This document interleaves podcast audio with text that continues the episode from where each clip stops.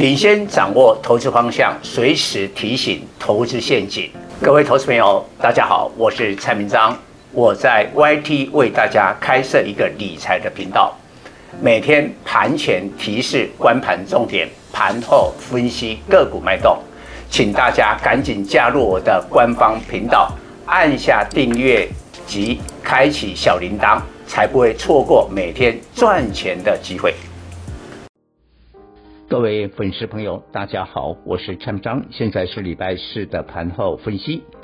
今天大盘无功而返，在昨天大涨三百点之后，今天小跌五十六点，收在一七二四五，量缩，量进一步缩到两千五百亿。那针对大盘，我们有几个论点，第一个。这个大盘呢，依旧会在年线压力是在一万七千四百点之前呢，无法通过。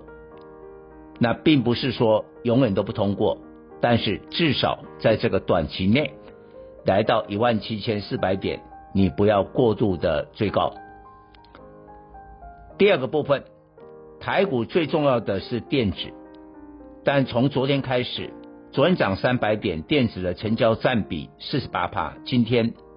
更进一步掉到四十七趴，结论，电子不是盘面的主流，这你要认清楚这个事实。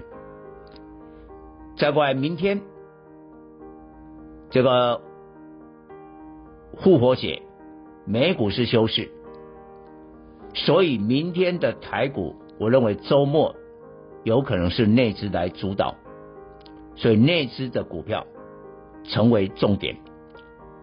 但是呢，绩效会使得内资开始投资转向。其实以投信来讲，第一季它还是重心放在电子。但是呢，我们就讲两档大型的电子，它踢到铁板。第一个具体的华邦，我买了很多啊。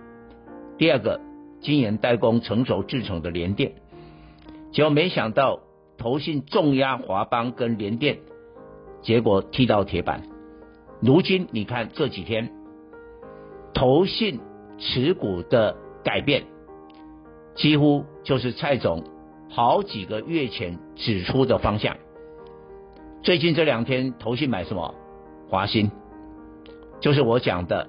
我昨天专题还特别提到，华新会带领的钢铁的金属股，因为这一次的俄乌战争呢，大家担心呢，像铜啦、铝啦、锌啦、镍啦。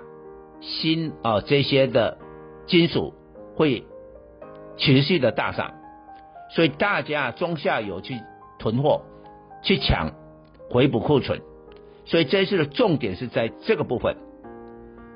还有航空双雄，投信也买了非常多，还有其他一些钢铁，所以都在跟着我们的脚步。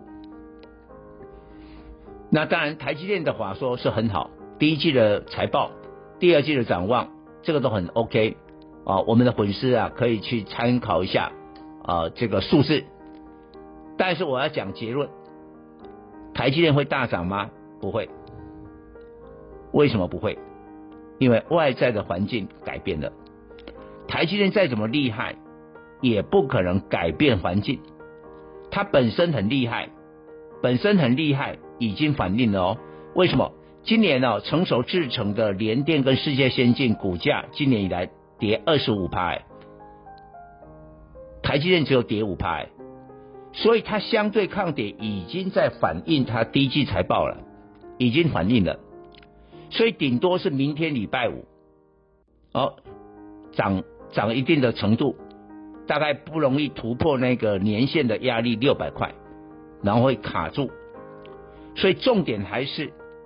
第一季财报比较好的，但是昨天我特别提到，我们不要那个半套的。什么叫半套啊？我不要第一季财报 EPS 很好，那第二季呢，需求有一些问题，比如说手机，你看联发科今天还是大跌啊，还是跌下来，就昨昨天涨一天而已啊。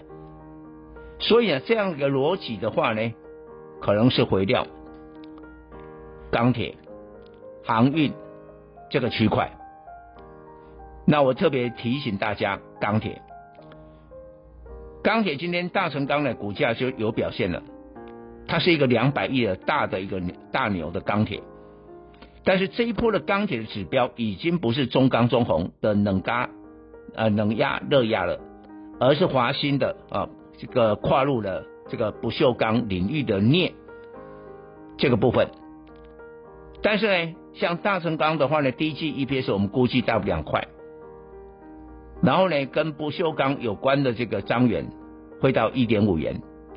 大成钢跟彰源这两个是最近股价开始要注意的股票，他们的第一季财报的 EPS 挤进了钢铁的前段班，当然前段班还有像丰鑫啊、东钢啊、星光钢等等。